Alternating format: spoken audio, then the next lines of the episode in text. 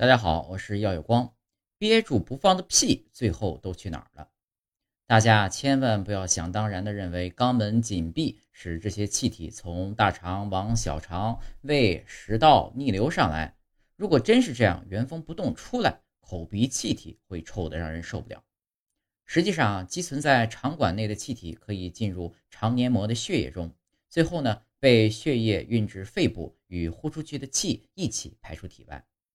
在这一过程中呢，其中臭味的成分，比如硫化氢、吲哚、氮、粪臭素等等，大多呢在肝脏进行转化处理，不再具有屁的气味。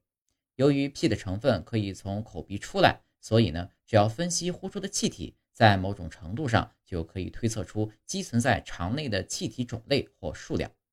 由此可见，憋住不放的屁，最终还是要由口鼻排放出来。虽然比较环保，不会污染身边的空气，但需要肝脏来处理有味儿、有害的成分，这也在一定程度上加重了肝脏的负担。长期以往呢，还会导致口臭。